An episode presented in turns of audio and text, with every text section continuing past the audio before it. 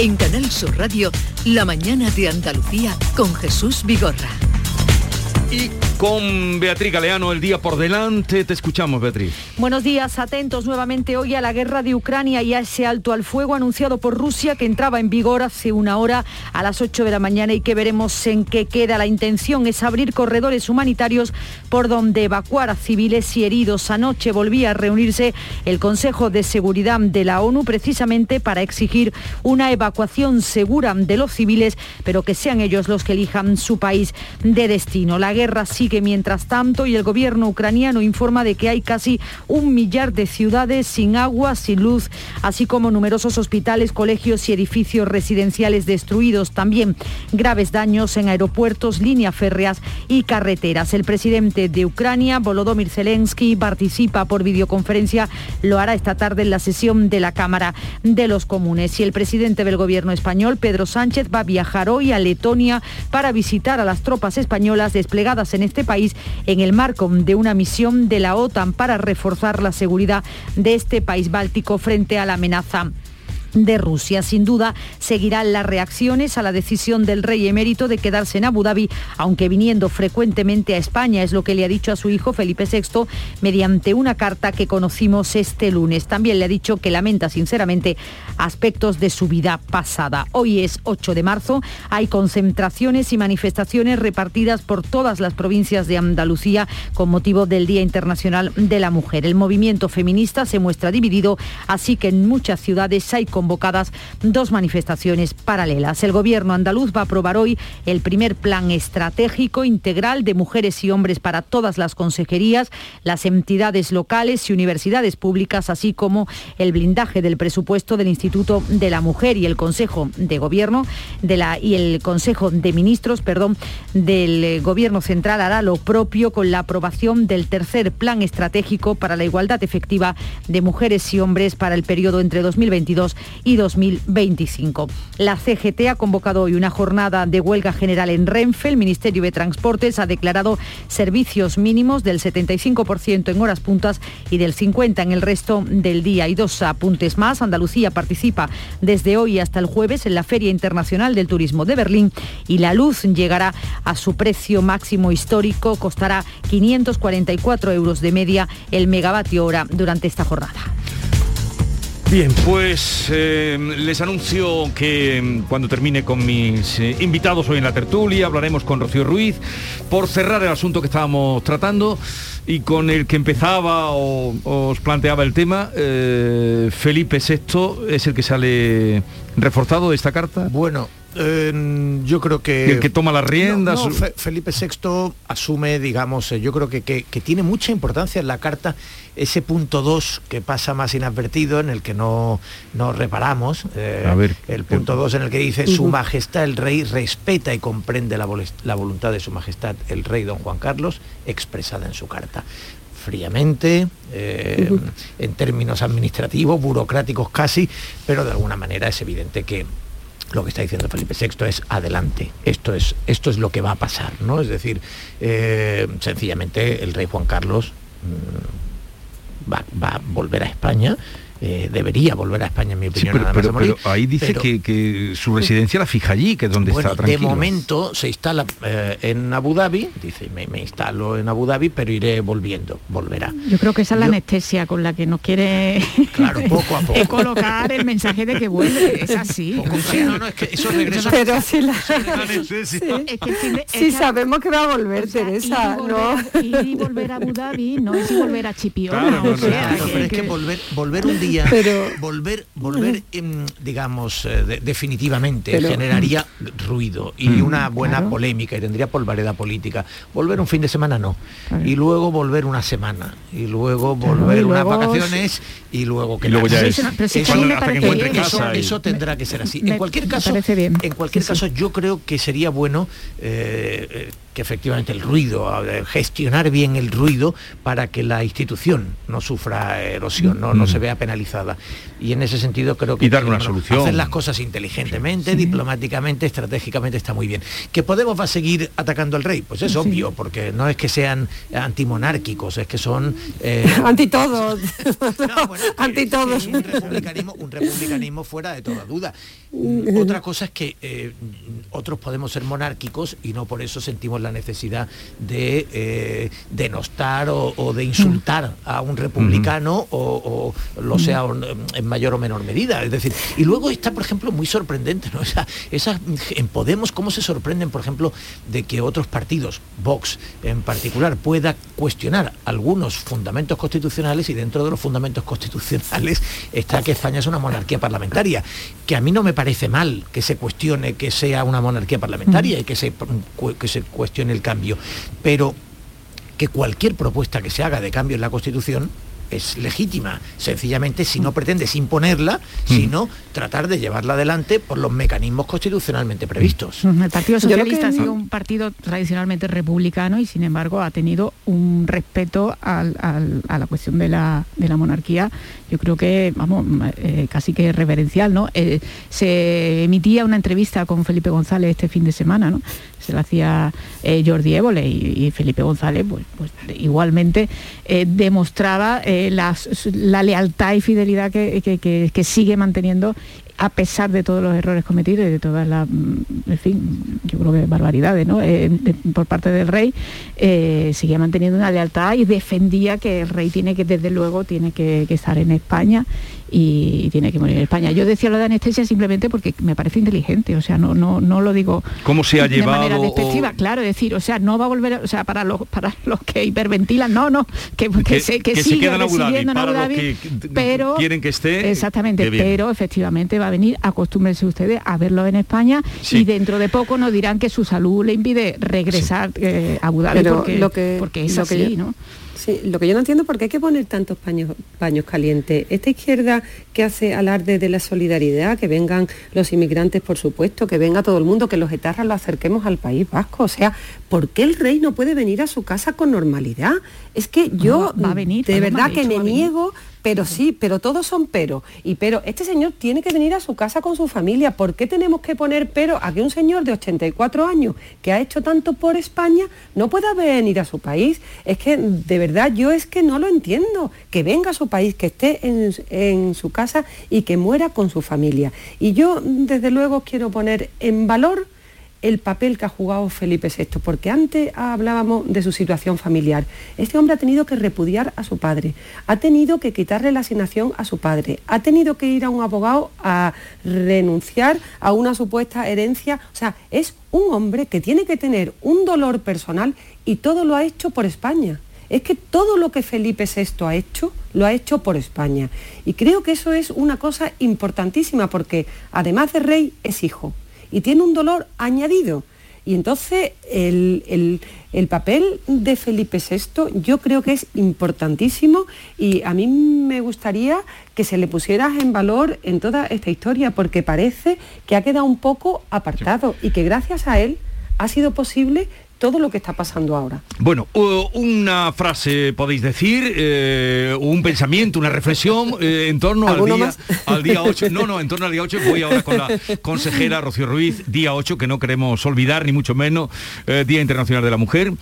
Y adelante, Una- Teresa. Sí, una reflexión. Hombre, para los que piensan que todo está hecho y que ya no tiene sentido estas movilizaciones y tal, un dato precisamente del informe que citabas antes con Mercedes Camarero. El de la UPO, sí, sí. Eh, que, o sea, vicedecano, el 50% son mujeres, decano, el 35%. O sea, hay escalones todavía que, que hay que superar, ¿no? O sea que tiene sentido el día eh, al que nos convoca Absol- hoy, aunque el feminismo llegue dividido, porque Bueno, eso la- es otra la- que nos encontramos a ver, hoy. La élite del feminismo llega dividida. Yo creo que el movimiento es mucho más allá de la bronca Sí. entre Irene Montero y Carmen Calvo, ¿no? Por A ver, eh, Teo. personalizarlo de alguna manera, ¿no? Teo. Sí, eh, bueno, en- yo creo que efectivamente, decir, que, mm, tratar de, reducir el 8M a, las posiciones que hay dentro del feminismo, de, donde se crean integrismos, corrientes alternativas, etcétera, en fin, eso forma parte de, también de la política, ¿no? Eh, yo creo que el, que el sentimiento general de que, de que la igualdad todavía es una asignatura pendiente y que hay recorrido por delante y que hay que comprometer a toda la sociedad mujeres y hombres, por supuesto, eh, mm, bueno, pues eh, yo creo que eso está fuera de toda duda. En cuanto a que el 50% sean vicedecanos y el 35% decanos, eso significa que de aquí a muy poco tiempo el 50% serán decanos. Y todavía el 35% serán rectoras, pero pasado algún tiempo el 50% serán rectoras y si me apuras, pasado algún tiempo, seguramente algunas más, porque, eh, bueno, porque es inevitable que eh, la penetración en este tipo de estructuras se haga de abajo arriba, nunca de arriba abajo. Es decir, puedes hacer mm. intervenciones más o menos puntuales, pero está claro que en la misma medida en que las universitarias llegaron a ser el 50%, con el tiempo eh, van, van, siendo el 50% mm. en los peldaños superiores. a ver, Paloma. Sí, bueno, yo soy partidaria de un feminismo integrador, no de un feminismo excluyente, que es el feminismo de izquierda que nos quiere hacer creer Irene Montero y compañía. O sea, a mí Irene Montero no me representa, ella representa un feminismo que a mí no me representa. Entonces aquí parece ser que el único feminismo que hay es el feminismo de izquierda. Afortunadamente es, este año el movimiento feminista se ha dividido.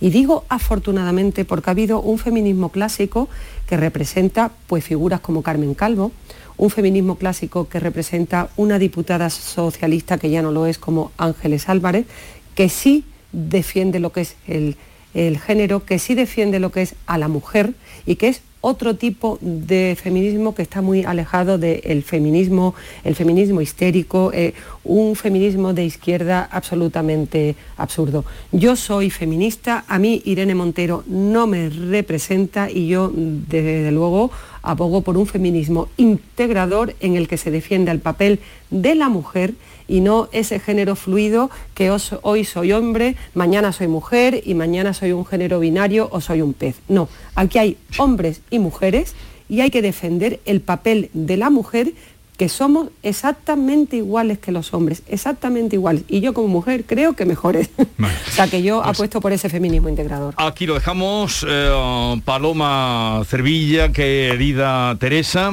y Teo León Gross, que tengáis un bonito día y hasta la próxima semana. Igualmente. hasta luego a todos. En un momento estamos con Rocío Ruiz, consejera de Igualdad de la Junta de Andalucía. La mañana de Andalucía con Jesús Vigorra. Antonio, Ander, Jordi, La Pauli, Jimena, Mari Carmen, Alberto, Luis. En España hay 47 millones de maneras de llamar al feminismo. Y un día para celebrarlo. Diego, Rigoberta, Anita. 8 de marzo. Blancos responsables. Ministerio de Igualdad. Gobierno de España.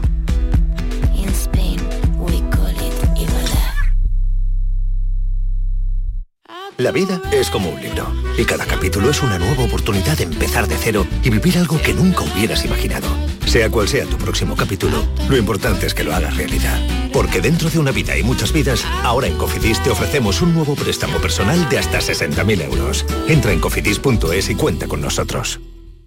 17 millones de euros. 17 millones de euros. Tu hija lleva 6 horas taladrándote con la misma canción de reggaetón. Pero calma, visualiza 17 millones de euros. Extra Día del Padre de la ONCE. El 19 de marzo, 17 millones de euros. Extra Día del Padre de la ONCE. Compensa y mucho. A todos los que jugáis a la ONCE, bien jugado. Juega responsablemente y solo si eres mayor de edad. En cofidis.es puedes solicitar cómodamente hasta 60.000 euros, 100% online y sin cambiar de banco. Cofidis, cuenta con nosotros. Todo lo que quieras saber sobre Sevilla lo tienes en canalsurradio.es. Se acerca a las nueve y media de la mañana y desde hace unos minutos, Berrocar Automóviles te espera en sus instalaciones. Desde Grupo Berrocar te deseamos que tengas un buen día. Si necesitas un electrodoméstico, ¿por qué pagar de más en grandes superficies? Ven y paga de menos en Tiendas El Golpecito. Tus primeras marcas al mejor precio y una selección de productos con pequeños daños estéticos con descuento adicional y tres años de garantía. Tiendas El Golpecito. Ahorra hasta el 50% en tus electrodomésticos. 954 100 193 y tiendaselgolpecito.es. El musical de Rafaela Carrá llega a Sevilla. Tras su éxito en el Teatro La Latina de Madrid, llega al Auditorio Nissan Cartuja el próximo sábado 2 de abril a las 20.30 horas. Para hacer bien el amor hay que venir al sur. Una comedia desenfadada, alegre y muy divertida que no puedes perderte. Venta de entradas en Auditorio Nissan Cartuja. Para hacer bien el amor hay que venir al sur. Información, cercanía, diversión. Así es la tarde de Canal Sur Radio con Mariló Maldonado. Tu programa de radio de las tardes en Andalucía. Con toda la actualidad y las historias que más te interesan. La tarde de Canal Sur Radio con Mariló Maldonado. De lunes a viernes desde las 3 de la tarde. Quédate en Canal Sur Radio. La radio de Andalucía. 8 de marzo de 2022. Día Internacional de la Mujer. Canal Sur Canal. Sur Radio.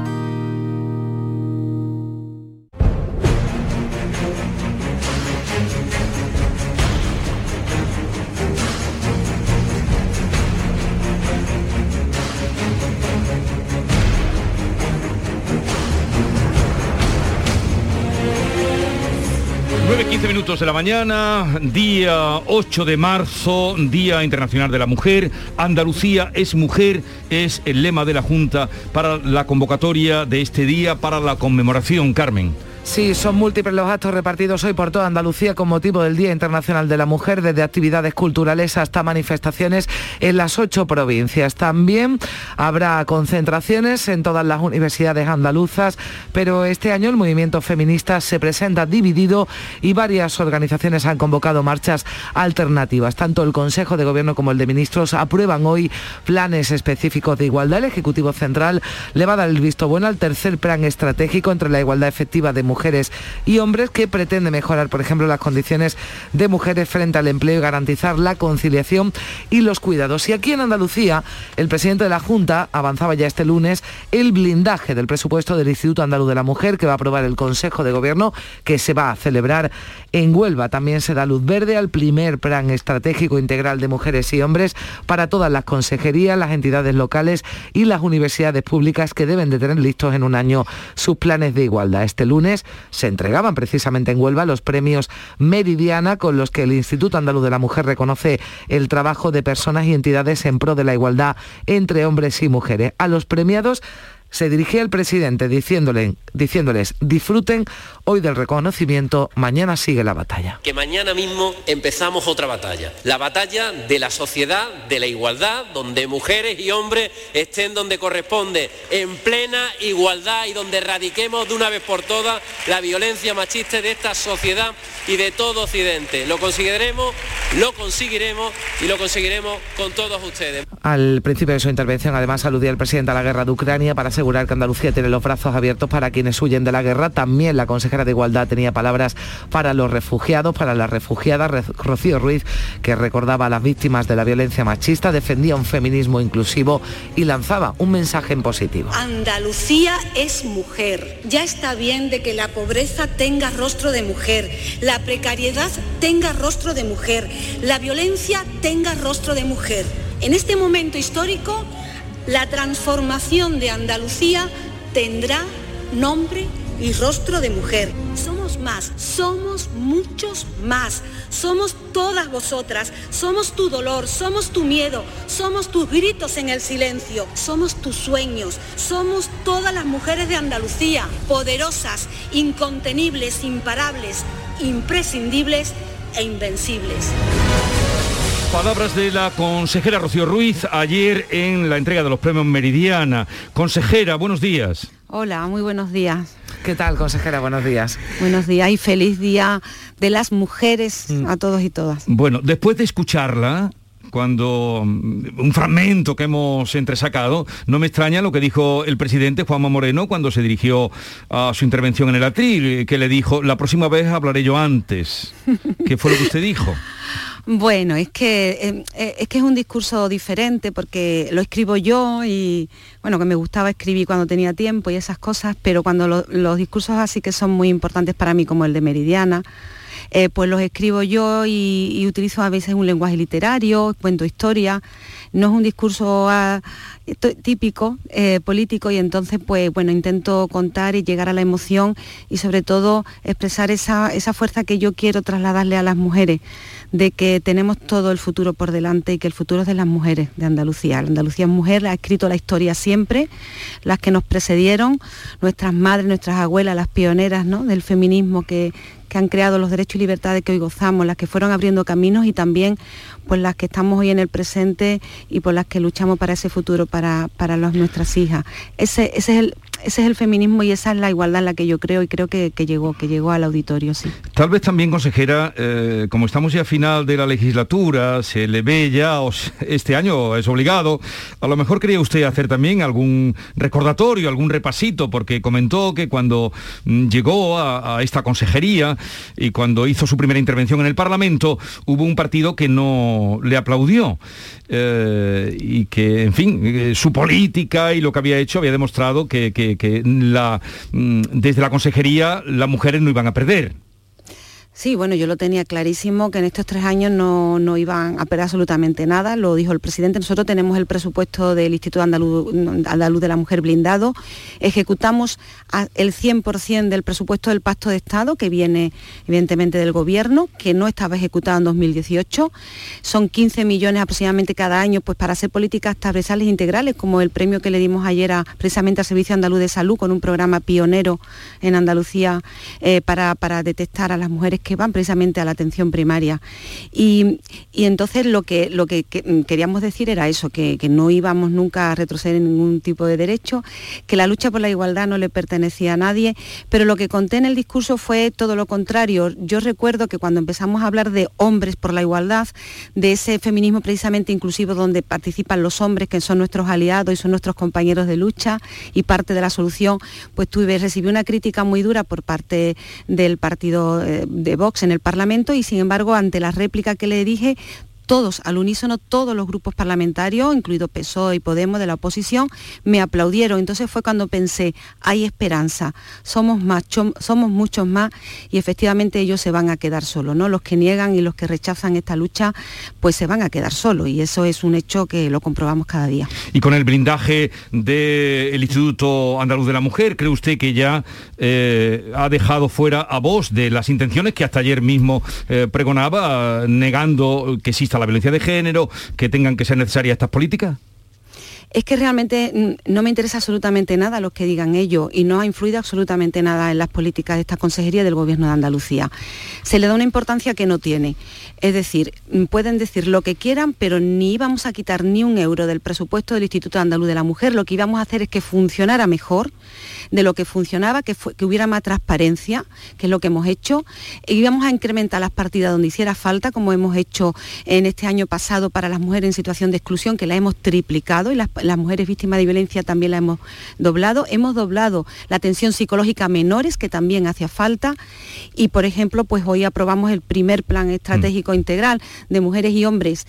No influye absolutamente nada porque, bueno, ahí están los datos, ¿no? no esto no es una propaganda ni es un dinero tirado. Salvamos muchísimas vidas eh, con todos nuestros recursos. Hemos incrementado el 30% en las llamadas del teléfono 900 o también, por ejemplo, eh, pues eh, tenemos eh, más de eh, muchísimas más mujeres que atendemos al día. Son 409 mujeres al día atendidas en todos nuestros recursos. Y yo cuando pienso en esas casi 160.000 mujeres al año que hemos podido atender, pienso en las que hemos rescatado, en las que le hemos dado una formación, una- un trabajo, una vida y también hemos rescatado de la violencia de un posible asesinato. Y con esa responsabilidad y con ese enfoque, efectivamente, evidentemente lo que digan estos señores pues no tiene nada, no tiene ninguna importancia. Vamos a quedarnos con ese dato. 409 mujeres al día son atendidas en los servicios que presta la Consejería de Igualdad. Carmen. Sí, consejera, usted hablaba de ese plan estratégico integral de mujeres y hombres que se aprueba hoy en el Consejo de, Gobierno. Eh, bueno, va a requerir que eh, consejerías, entidades locales, universidades públicas tengan listos sus planes de, de igualdad. ¿Esto en qué, en qué se traduce para que lo entiendan los ciudadanos? Pues se traduce que hay una obligación, nosotros vamos a, del Instituto Andaluz de la Mujer, vamos a tener un equipo que evidentemente los va a asesorar y los va a acompañar, pero nosotros vamos a evaluar, vamos a hacer un seguimiento y es de obligado cumplimiento, porque está aprobado en el Consejo de Gobierno. Por lo tanto, todos tendrán que tener planes de igualdad donde se van a recoger precisamente eh, pues, eh, el luchar contra lo que estamos viendo, las brechas de género, que las universidades cada vez puedan acceder más, más chicas a las carreras STEM, que tienen mucha más empleabilidad, que tengan programas de emprendimiento o en todas las consejerías, desde agricultura, educación, cultura, eh, empleo, todas tienen que tener planes de igualdad para precisamente luchar contra estas desigualdades, sobre todo en la, parte de trabajo y desigualdad salarial, de brecha de género, de acceso también, de permanencia.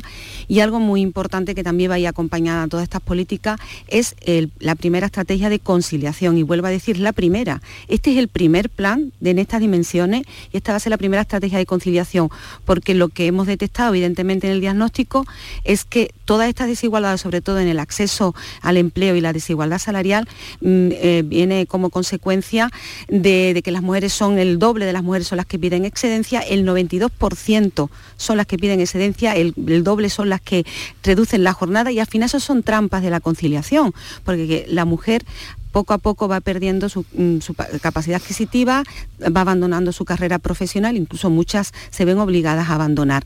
Tenemos que crear unas políticas públicas en el ámbito de los cuidados, que es un problema de la sociedad, no es de las mujeres, para que puedan ser madres y desarrollar su carrera profesional sin ningún tipo de trampa ni obstáculo. Hoy, eh, consejera, en todas las capitales de provincia se celebran manifestaciones, otras actividades también eh, culturales durante todas las jornadas, salen los estudiantes, pero hay ciudades, es el caso de Sevilla, también en Madrid, donde se celebran distintas marchas, marchas alternativas.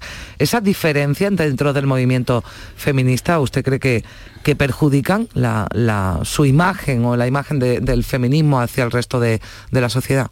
Totalmente, totalmente. De hecho, yo creo que una de las cuestiones básicas que nosotros hemos introducido, yo he introducido en estos tres años, es hablar de ese feminismo sin complejo, que parecía que costaba decirlo. Yo soy feminista, lo dije el primer día que llegué al Parlamento, y me dijeron, tú no puedes ser feminista porque tú no eres de mi partido político. Ese es el grave error. Es confundir feminismo con una serie de partidos políticos que lo han patrimonializado, es decir, que se creen que es su bandera. Ese es un error y después hay una serie de diferencias que si tú no admites su concepto de feminismo estás fuera. Los hombres estaban fuera, las mujeres que ellos creen que no piensan igual que él están fuera y eso es eh, un error porque al final lo que necesitamos es unidad. Yo he estado reclamando desde que llegué al gobierno a todos los partidos políticos, unidad, unidad y unidad, lealtad con las entidades locales, con los ayuntamientos, tenemos que trabajar todos juntos porque esto es un problema gravísimo, un problema de desigualdad y injusticia gravísimo que sufren las mujeres y sobre todo también las mujeres que están asesinando por el hecho de ser mujeres. Entonces, no se entiende que haya esta división por conceptos, que bueno, puede haber diferencias, sensibilidades, pero por un día, yo siempre pido por un día, hagamos algo unido que es mucho más lo que nos une que lo que nos separa. Olvidemos los partidos políticos, olvidemos el sectarismo y, yo creo que funcionaremos y sobre todo incluyamos a los hombres, como incluir una agenda eh, de masculinidades igualitarias que tanto trabajo costó entender y que al final, bueno, pues me han dado la razón. Los hombres por la igualdad tienen que ser nuestros aliados, nuestros compañeros de lucha y ellos son también los que tienen que estar a nuestro lado. Sí, consejera, usted nos ha dicho que cuando llegó se encontró con con ese, mm, esa duda de que usted pudiera avanzar en las políticas por no ser de, un partido eh, de izquierda. Nos ha venido a decir, al cabo de tres años, ¿ha encontrado usted aliados en los otros partidos de eh, PSOE, en los partidos de izquierda? Adelante Andalucía, Izquierda Unida, Podemos. Bueno, la verdad es que eh, en el día a día del trabajo mm, sí se encuentran. Nosotros trabajamos muy bien con los centros de información a la mujer, precisamente son cofinanciados con, mi consejería y son de las entidades locales que la hay de todos los colores políticos y trabajamos muy bien. Ellos saben que hemos avanzado. Después de 30 años hemos hecho un decreto de organización, funcionamiento, hemos incrementado los recursos y el personal. Saben que estamos trabajando. Lo que pasa es que luego hay un discurso que es el de voy a captar votos y entonces un discurso absolutamente sectario cuando se dice que se ha retrocedido en derecho. Es mentira. Se utilizan los bulos y las mentiras. Yo les desafío, de hecho, a los que dicen eso, que me digan un solo, un solo retroceso en derecho de las mujeres durante estos tres años. Se lo puedo demostrar con datos con cifras eh, económicas, de presupuesto, de esas primeras veces que no se habían hecho. Se había hecho mucho, pero también faltaban muchas cosas por hacer y se había dejado alguna parte precisamente pensando más en créditos políticos. A mí eso no me interesa. A mí me interesa y en el día de hoy tenemos que pensar en las mujeres, en plural, mujeres diversas y plurales, de los pueblos, de las ciudades, mayores, jóvenes, migrantes, de todas las razas esas son las mujeres con diferentes necesidades las que tenemos que ponernos a trabajar juntos. Yo soy, me conocen en el Parlamento y me respetan por eso, aunque luego tengan que decir otro discurso, soy una persona de diálogo y de consenso. He conseguido una ley de infancia por amplísimo consenso. Todos los decretos que llevo y leyes al Parlamento los sacamos porque me siento con todo el mundo y tengo muy buena relación. Y yo me gustaría que en temas tan delicados como esto, que supone retrocesos gravísimos para las mujeres y que las estén asesinando, creo que debíamos de olvidar el sectarismo y, los réditos políticos y unirnos y tener el mismo discurso. Ganaríamos muchísimos más y además se lo debemos a las mujeres por las que trabajamos cada día. Bueno, hablaba usted de la ley de la infancia eh, y precisamente ha salido una noticia que supongo le, habrán pasado. La Policía Nacional ha localizado a tres menores retenidos por sus padres desde hace casi cinco años en Coria del Río, aquí al lado de, una gran capital como es Sevilla.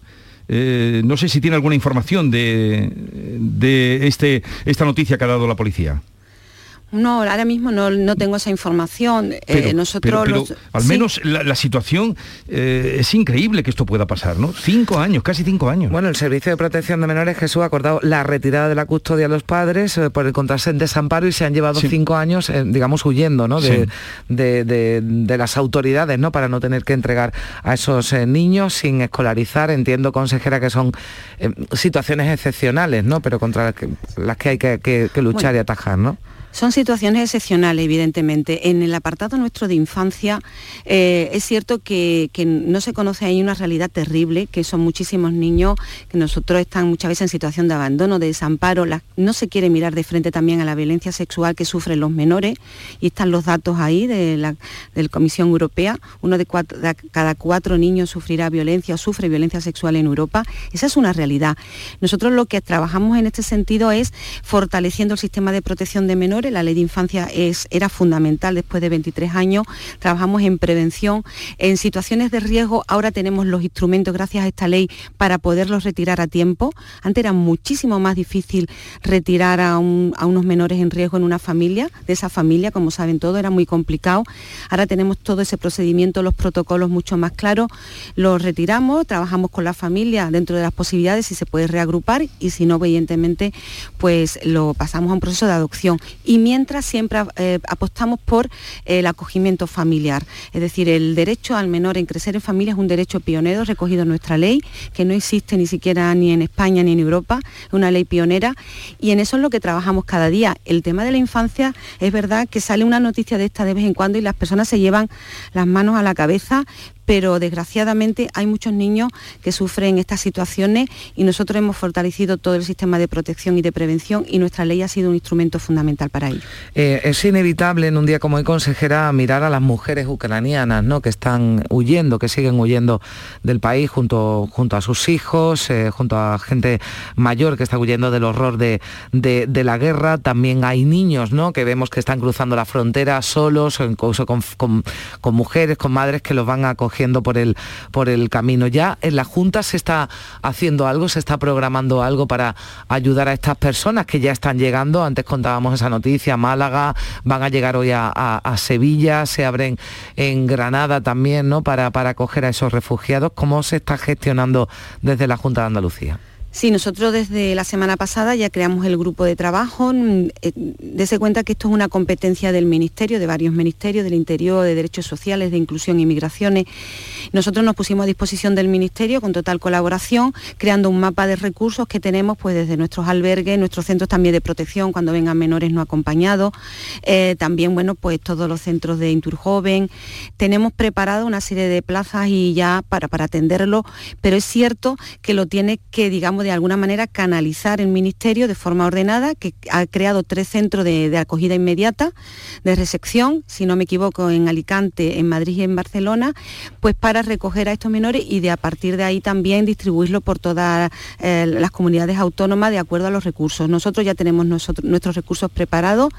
Como no puede ser de otra manera, es que Andalucía es una tierra solidaria, se han volcado. Tengo que agradecer eh, esas grandísimas demostraciones de solidaridad y humanidad de todas las entidades de y también es muy importante que de alguna manera canalicen las personas que quieran colaborar a través de, ONG como bueno, que están en el terreno, están allí en la frontera, están en misma Ucrania, como todos conocemos, que trabajan a nivel internacional, pues como Cruz Roja o SAMU, que canalicen de alguna manera los recursos que quieran enviar porque se han visto desbordados por estas, por estas ayudas, digamos, más particulares. Es importante canalizar la ayuda, dejar que el Ministerio centralice, que mm, canalice y nosotros, por supuesto, como comunidad autónoma, con todos los recursos preparados para recibirlos. Pero mire, por ejemplo, yo tengo aquí un mensaje, ¿no? En WhatsApp, un mensaje reenviado que llega y dice, estamos buscando una familia de acogida para tres hermanos ucranianos que se han quedado huérfanos 17, 14 y 8 años. ¿Esto se puede hacer así, se llama, o esto de alguna forma se canaliza a través de la Administración? No, eso no se puede hacer así. Y además tengo que decirlo claramente.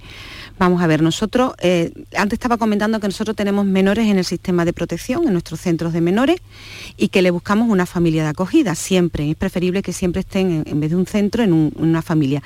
Pero eso es un proceso eh, de, buscar la familia que se ofrece, de idoneidad, que, lo, que se trabaja a través de una serie de entrevistas, de formación con unos recursos muy especializados de profesionales, y porque no, es, no se puede dar un menor a cualquier familia que llegue diciendo yo los quiero acoger tienen que pasar evidentemente por unos protocolos y una revisión.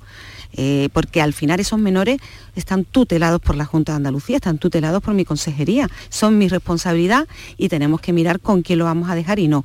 Por lo tanto, tendrían que ir al centro, a nuestros centros de, menores de protección y a partir de ahí haremos todo el protocolo como el resto de nuestros menores de protección, buscándole una familia. O sea, que será a través de la consejería cómo se eh, ubiquen a esos eh, niños que vengan. Efectivamente, tiene que hacerse así porque lo demás supone una serie de riesgos que nosotros, evidentemente, imagínense, nosotros no conocemos a qué familia va a ir y tienen que pasar, evidentemente, por, esa, por ese protocolo de idoneidad, de entrevista por el personal especializado que tenemos. Bueno, pues Rocío Ruiz, consejera de Igualdad, Políticas Sociales y Conciliación de la Junta, que llega hoy a ese Consejo de Gobierno que se va a celebrar en La Rábida, en la aprobación del Plan Estratégico para la Igualdad de Mujeres y Hombres en Andalucía, que es eh, pues eh, una mm, primicia y una experiencia que por primera vez se va a lograr en Andalucía. Gracias por atendernos, que tenga un feliz día, 8 eh, de marzo, y hasta otra ocasión. Pues muchas gracias y nada, feliz día a todos y a todos. Feliz día. Adiós, buenos días. Eh, Carmen, hasta mañana. Adiós, hasta mañana. Que lo pases bien y nos vamos en un momento a Jaén y luego adelantamos también como el programa nuestro va a estar eh, muy pegado a las mujeres y ahora les diremos quiénes eh, tenemos como invitadas y qué asuntos vamos a tratar, que van a ser desde luego de su interés eh, por la calidad humana de las personas que hoy hemos convocado. Hoy es el Día Internacional de la Mujer. Es 8 de marzo. Canal Sur Radio.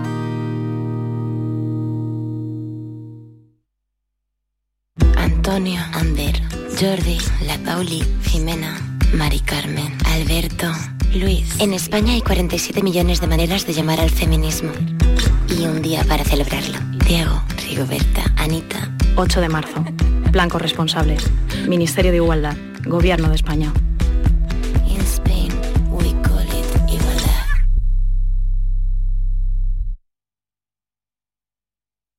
Vuelven los compadres y vuelven con El Mundo es Vuestro. Apiádate de mí, cojones, y me llama, me escribe o algo. Cayetana me puso un ultimátum, o tu compadre o yo. Con Chihuahua. No, es mi hija. Estreno en cines el 18 de marzo. ¿Te lo vas a perder? La Euroferia es una idea mía. Todos nuestros programas están en la radio a la carta de Canal Sur Radio, la radio de Andalucía en Sevilla. ¿Te está afectando la subida de la luz? Claro que sí. Por eso en Insolac Renovables instalamos paneles fotovoltaicos de autoconsumo con los que podrás generar tu propia electricidad. Y ahora, con la subvención del 40% de la Agencia Andaluza de la Energía, lo tienes mucho más fácil. Entra en insolacrenovables.com e infórmate de las ventajas que tiene el autoconsumo. Insolac, expertos en energías renovables desde 2005. Un desayuno, un tapeo, arroces, guisos, mariscos, carnes, pescados. La cocina tradicional está en Venta Pazo. Amplias terrazas al sol y a la sombra. Varios salones para que elijas dónde estás más cómodo. Estamos en Benagazón, a pie de autopista y también en Sanlúcar la Mayor, nuestro restaurante de siempre. Restaurante Venta Pazo. Un lugar para celebrar y disfrutar. Un lugar lleno de tradición. Venta Pazo. Ha sido un buen día, así que pides una pizza, metes la caja en el contenedor azul y su cartón se transforma en algo nuevo, como una caja de galletas de alguien que ha tenido un buen día, y recicla la caja y su cartón se transforma en algo nuevo, como una caja de galletas. Cuando reciclas, formas parte de un mundo que no deja de girar. Recicla más, mejor, siempre. Lipasan y Ecoembes. 8 de marzo de 2022. Día Internacional de la Mujer. Canal Sur Radio.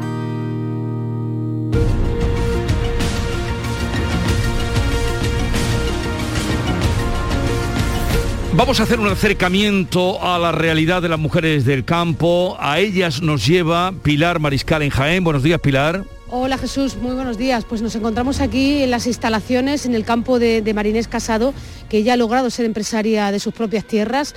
Es algo que se propuso hace mucho tiempo y yo creo que ha sido una de las primeras mujeres eh, que se dedica al campo y que lo ha hecho como su principal actividad y además como propietaria. Marinés, muy buenos días. Buenos días. ¿Ha costado mucho lograr ser la propia empresaria de tus terrenos, de, tus cultivos?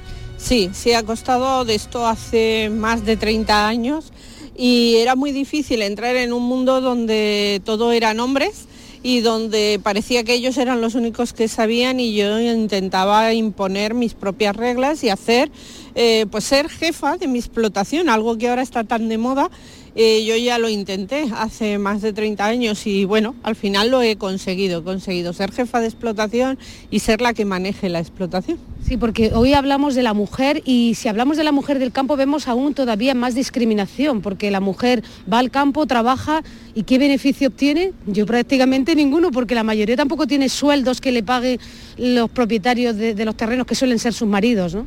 Efectivamente, seguimos siendo colaboradoras, eh, ayuda invisible eh, de nuestras propias explotaciones y es algo muy duro porque ser tu propia jefa o poder percibir un salario mm, por el trabajo que llevamos toda la vida haciendo nos da dignidad.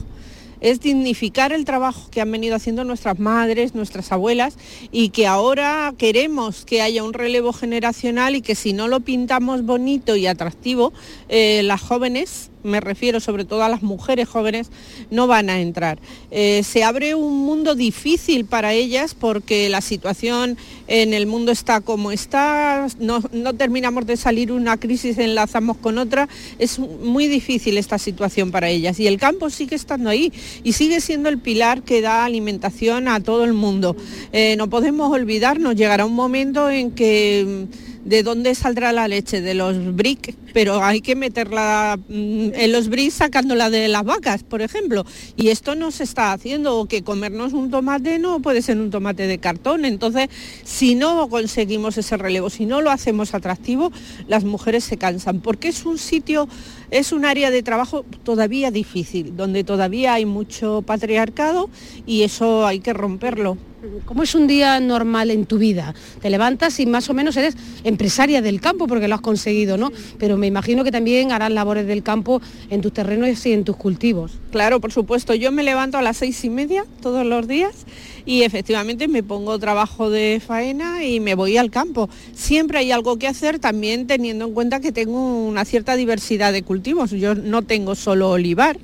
Eh, donde ahora mismo estamos con la poda y con la recogida del ramón para luego picarlo pero tengo algodón y tengo algo de viña y de cereal. Entonces siempre hay algo que hacer en el campo y si no, un pequeño huerto para abastecer a la casa. Eh, entonces todos los días voy un rato por la mañana al campo y después vuelvo a casa pues para continuar con esa doble o triple tarea que tenemos las mujeres, que es pues hacer la comida, recoger un poco la casa, ayudar a las personas mayores, porque tengo a mi padre que es mayor en mi casa conmigo, en fin. Y por la tarde pues hay veces que vuelvo a salir al campo dependiendo de la urgencia de aquella actividad que esté realizando. Pues una provincia eminentemente llena de, olivares. Eh, hoy hemos querido un poco dar visibilidad a estas mujeres del campo tan invisibles, yo creo que de las más invisibles de todo el plano laboral femenino, eh, por ejemplo en esta provincia de Jaén y yo creo que en toda Andalucía. Eh, un mensaje muy cortito para esas chicas que no se deciden a ser mujeres empresarias del campo, que lo pueden hacer y que no tienen por qué estar subyugadas ni a su padre ni luego a su marido, que ellas pueden ser propietarias de sus propios terrenos y los pueden explotar como empresarias. ¿no? Efectivamente. Pues nada, que sigan adelante, que es un sitio bonito, que se trabaja donde tú eres tu propia empresa, donde tú eres tu jefa y tú haces y te planificas tu día como quieras que somos muy importantes porque alimentamos a la población y asentamos a la población al territorio y que nos lo tenemos que creer.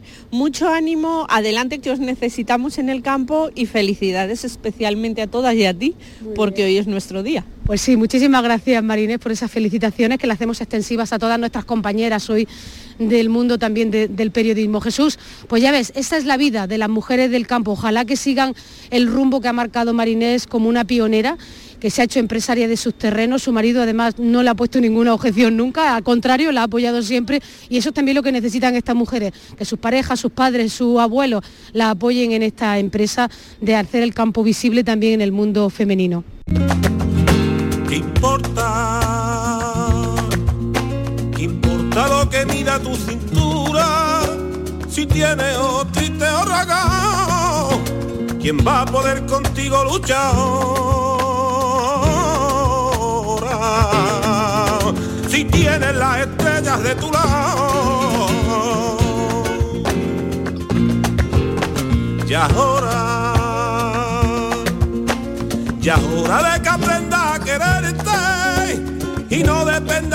que te quiera. No tengas esa afán por no estar sola, que luego te enamoras de cualquiera. Lo que te hace grande, lo que te hace grande no es tu piel de mango, de azúcar, de caña, de fado y de tango. Lo que te hace grande no es tu pelo negro, recogido al aire bajo tu pañuelo.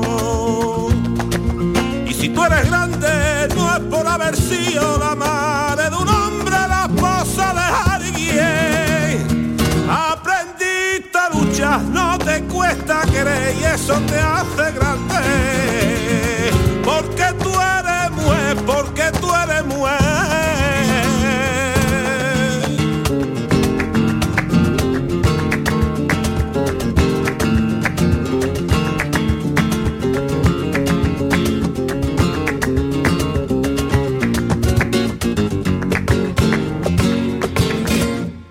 No cuente, no cuente más los años que has vivido y piensa en lo que tienes por delante. Aférrate a la vía luchadora,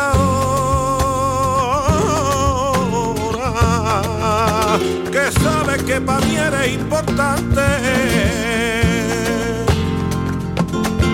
Lo que te hace grande lo que te hace grande no es tu piel de mango, de azúcar, de caña, de fado y de tango.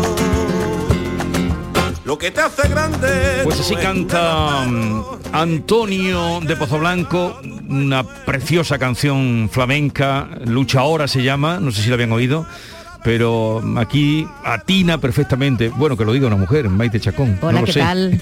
Buenos días. Pues sí, es una canción muy bonita, no la conocías, Jesús. No la conocías. Sí, sí, sí. Pues ya ves, de la misma tierra que María José Yergo, Pozo Blanco, de ahí salió, porque tú eres mujer.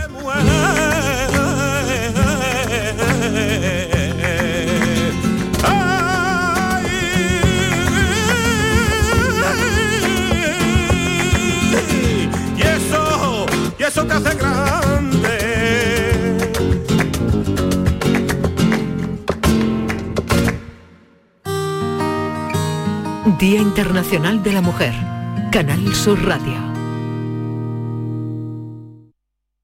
Todo el deporte de Andalucía lo tienes en El Pelotazo de Canal Sur Radio. La información de nuestros equipos, las voces de los deportistas y los protagonistas de la noticia. Tu cita deportiva de las noches está en El Pelotazo, de lunes a jueves a las 11 de la noche, con Antonio Caamaño. Quédate en Canal Sur Radio, la radio de Andalucía. Sevilla. Canal Sur Radio. Antonio, ¿quieres mi opinión?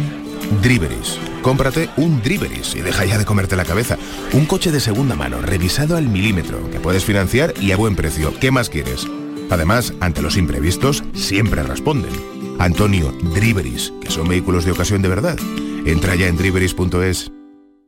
En Patatas Ariza trabajamos cada día para llevarte las mejores patatas y cebollas a tu mesa, comprometidos con el mejor sabor y la máxima frescura. Apostamos por la innovación y el desarrollo contando con el mejor equipo humano e instalaciones de última generación.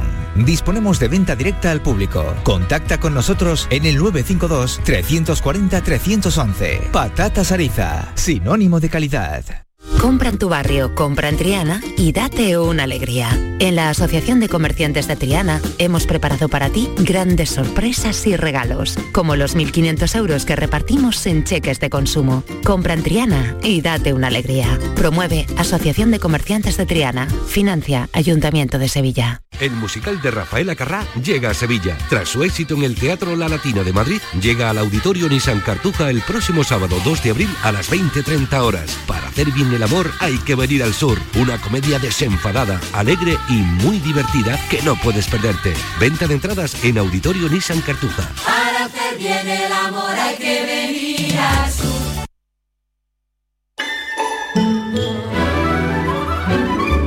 Esta es La Mañana de Andalucía con Jesús Vigorra. Canal Sur Radio.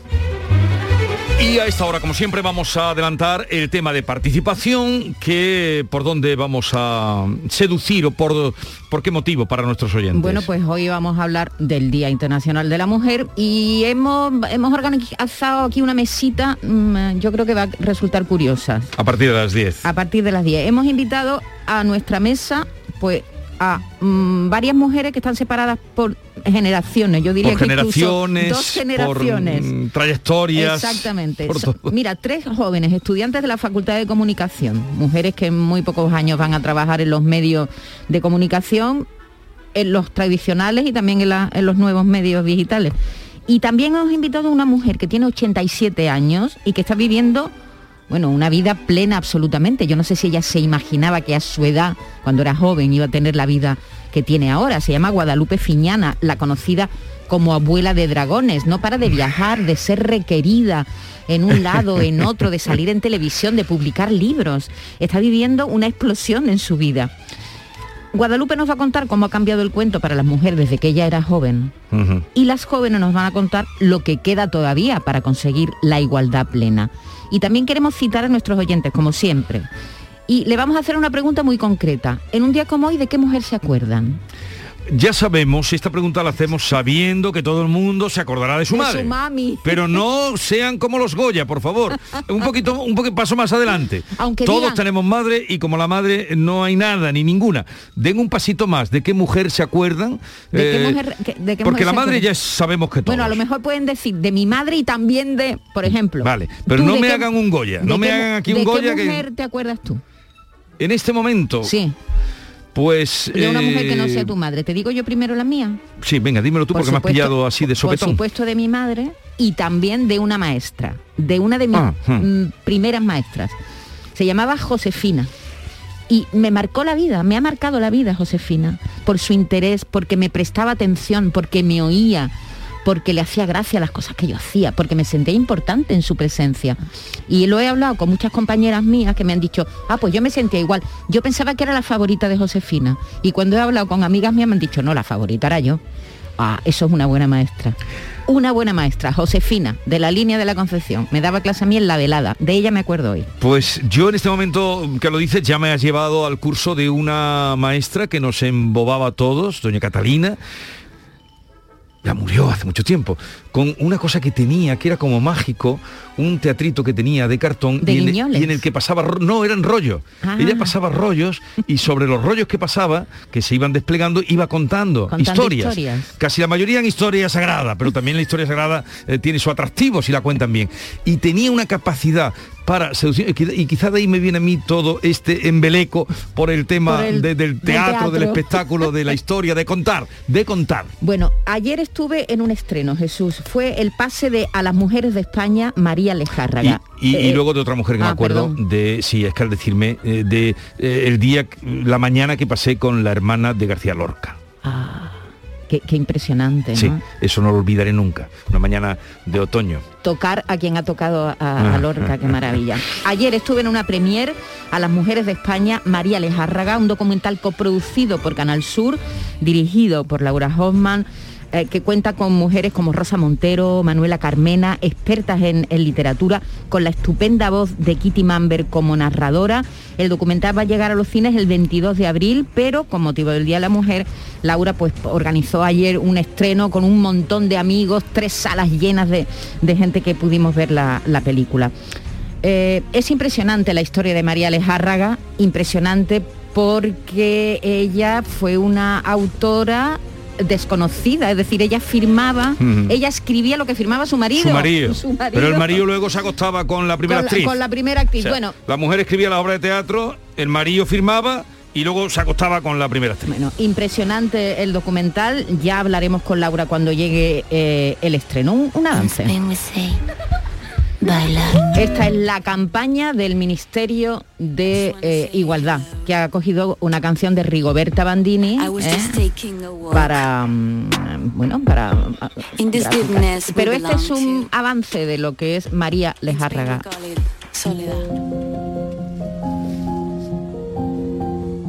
Me gusta decir que estamos en un proceso eh, de recuperación de la memoria histórica de la mujer, parecida al proceso que vivimos con la guerra civil, solo que en este caso no afecta a, tres años de nuestra historia ni a un país, sino a toda la humanidad y a dos milenios. Me habría encantado saber que una autora como María Lejárraga había escrito una obra que fue representada en los años 30 en Broadway o que había ganado un premio nacional de dramaturgia.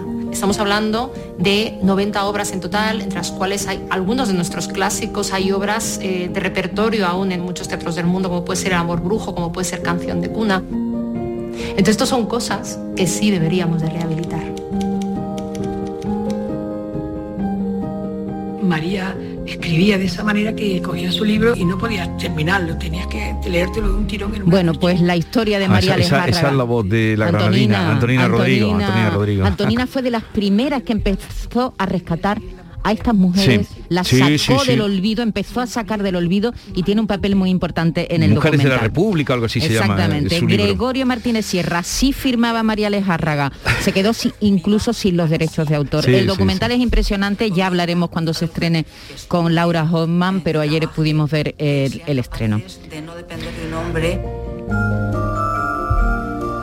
Bueno, recuerdo el teléfono al que nos tienen que enviar eh, de qué mujer se acuerdan en un día como hoy, 670 940 200. Y vamos ya a dar entrada al romance. Se vuelve a hablar del aceite, o más bien de los sucedáneos del oliva virgen. Y dicen que este es caro. García Barbeito, que sabe lo que cuesta elaborar un litro de aceite, hace la comparativa. Querido Antonio, te escuchamos. Muy buenos días, querido Jesús Vigorra. Perverso del aceite de oliva. Por culpa de lo que tienen los rusos y ucranianos, ya saben que en el bolsillo español nos están dando. Ahora hablan del aceite de oliva virgen, milagro que gobierna en la cocina con pleno poder de mando. Donde se ponga el aceite, que se quiten los pringados, que aunque se llamen aceites, son grasas. ¿Se han enterado? Porque aceite solo hay uno, de aceite, el zumo, el caldo de la aceituna molida, el más sabroso óleo santo. Y están alarmando ahora que el precio se ha disparado, que subió un 13%. Y, y eso, mire, eso es muy caro. Caro el aceite de oliva porque el litro estén cobrando sobre 3 o 4 euros. Eso, amigos, es barato. y lo seguiría siendo si ponen precio más alto.